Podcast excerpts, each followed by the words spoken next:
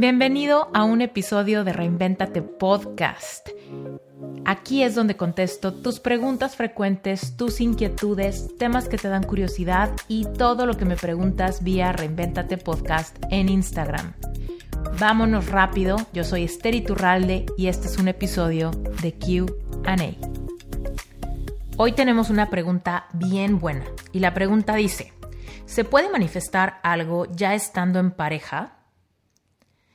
Ahora, escucha a detalle el contexto que me da Adriana, ¿ok?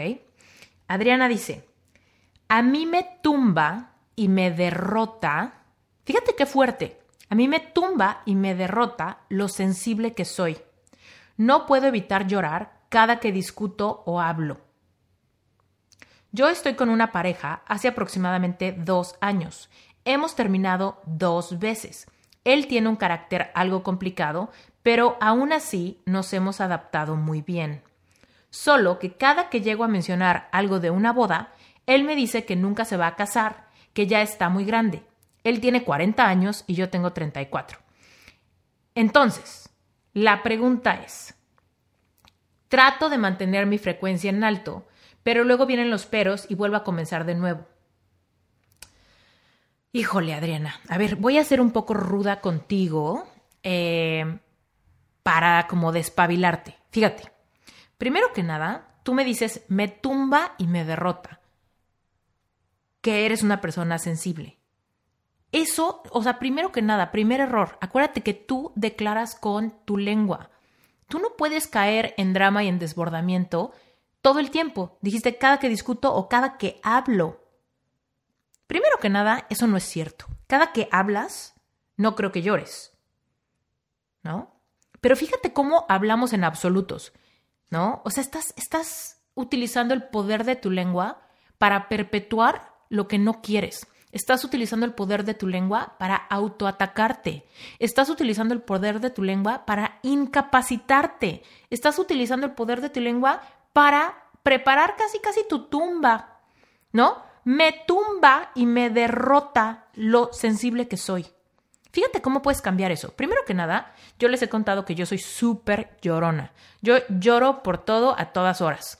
Algo bonito, lloro. Algo triste, lloro. Una película triste, lloro. Mi esposo me trae flores, lloro. Mi esposo me contesta feo, lloro. Lloro por todo. Soy sumamente sensible. No sé si conozcas eh, el Enneagrama de las personalidades. Es un test de personalidades y en ese, en el enneagrama hay una personalidad, la número 4, no sé si estés familiarizada con esto, pero te cuento que el 4 es el romántico, que al mismo tiempo es el emocional, el dramático. Yo soy tipo 4. Yo soy una llorona, por, por todo lloro, por todo lloro todo el tiempo. Pero ¿sabes qué?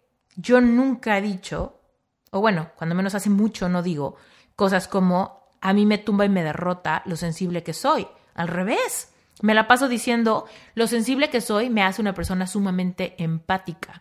Lo sensible que soy me hace una persona sumamente creativa. Lo sensible que soy me hace una persona, me hace una gran coach. Lo sensible que soy me hace una gran dueña de mascotas, porque mis perros y mis gatos me aman.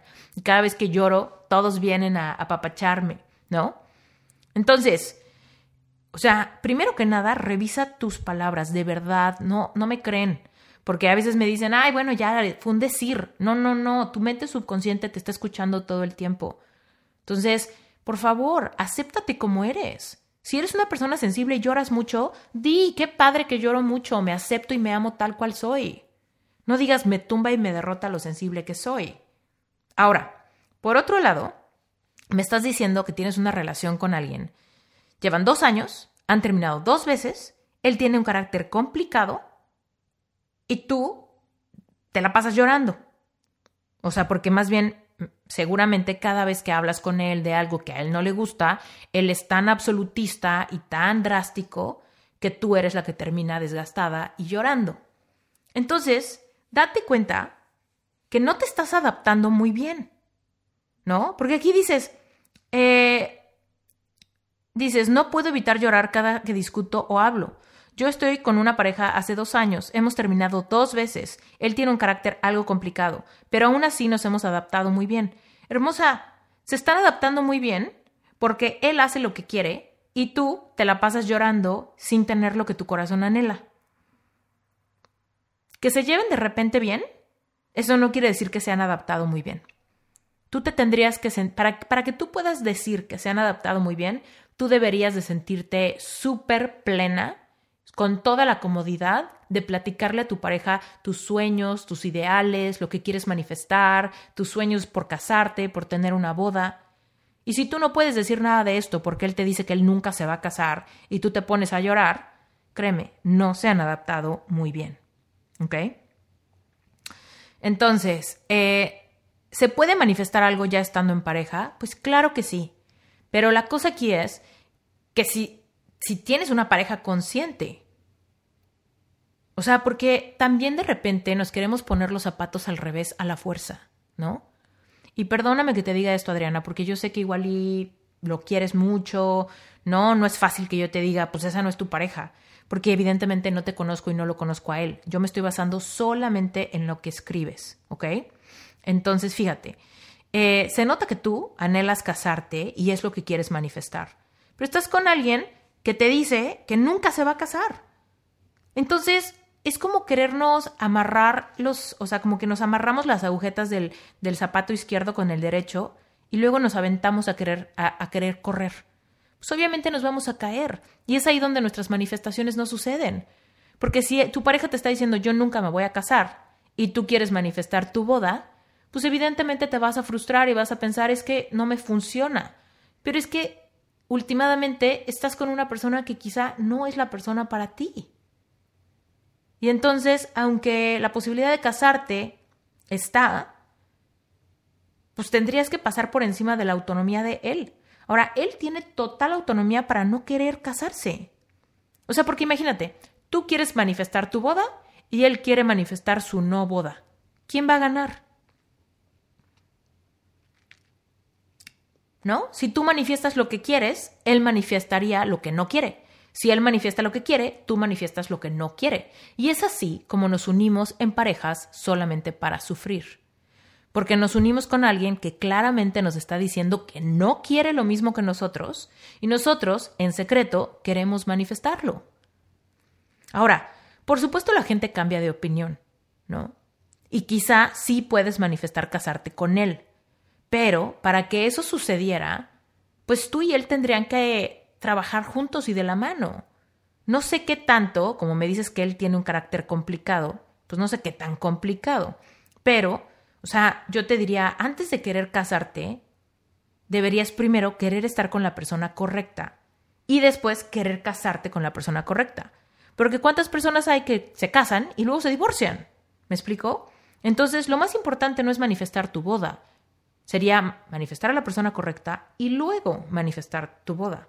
Entonces, imagínate, si tú este, te tumbas y te derrotas y estás con una pareja con quien la relación es difícil y ya han cortado dos veces, pues no sé, ¿no?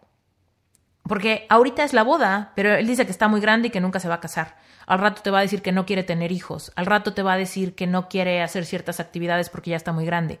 Entonces, más bien, yo te invitaría a que te sientes un día literal, en un espacio seguro, que te vayas a tomar un café tú solita, que te lleves un cuaderno y que empieces a poner realmente cuáles son mis sueños.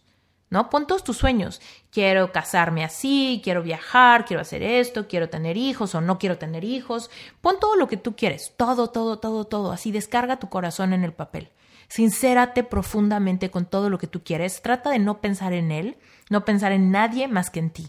¿Qué es lo que a ti te gustaría tener en tu experiencia de vida? ¿Qué es lo que a ti te gustaría vivir, sentir, saborear, tener en esta vida? ¿Ok? Y ya que lo hagas, ya que lo hagas, entonces te pones a hacer otro análisis. Agarras un marcador, un marcador de esos fosforescentes, y empiezas a subrayar todo lo que sabes que tu pareja también quiere, y no solamente lo quiere, sino que te va a apoyar a, que lo, a lograrlo juntos. Él también quiere viajar, él también quiere tener hijos, él también quiere comprar una casa, él también quiere que bla, bla, bla. Ahí pon todo, ¿no? Y lo vas subrayando. Y date cuenta que tanto tú y tu pareja van en la misma ruta. Porque si no, él puede ser completa y absolutamente tu obstáculo para no manifestar la vida que quieres. Y tú, el obstáculo de él para no manifestar la vida que él quiere. Porque tal vez él quiere cosas que tú no. Tal vez que él quiere una relación abierta y tú no. ¿No? Tal vez él quiere, no sé, una vida sin, sin hijos y tal vez tú quieres hijos. Tal vez a él le choca viajar y tú quieres conocer el mundo. Entonces, ábrete, ábrete, ábrete, Adriana. Ábrete, ábrete para ver con honestidad radical el estado de tu relación. Porque no puedes decir que se han adaptado muy bien cuando quieren cosas diferentes y tú la mitad del tiempo te la pasas llorando y te sientes tumbada y derrotada. ¿Me explico? Entonces, analiza, analiza, analiza y ten ojo crítico. Adriana, tienes 34 años, tienes una vida por delante y no te puedes conformar con menos de lo que tu corazón quiere. Entonces, mucho ojo ahí. Por supuesto que puedes manifestar algo estando en pareja, pero tal vez lo que vas a manifestar no va a ser necesariamente lo que tu corazón quiere. Tal vez vas a manifestar lo que pues medio te gusta y sabes que tu pareja va a tolerar.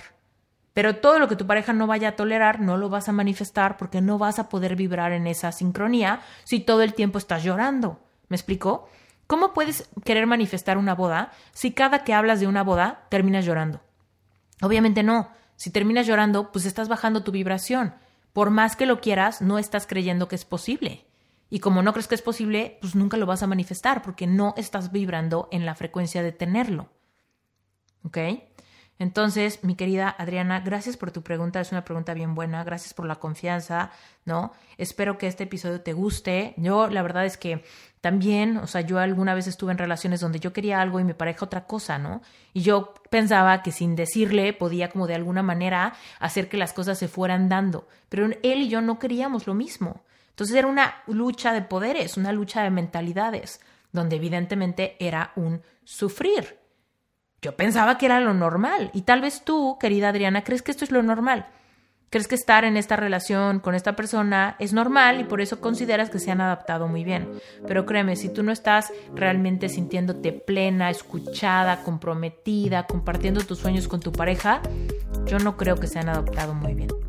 Pero bueno, este, Adriana, te recomiendo por favor que veas la clase gratuita de Epic Self. Ahí explico cómo manifesté a la persona correcta y cómo manifesté mi boda.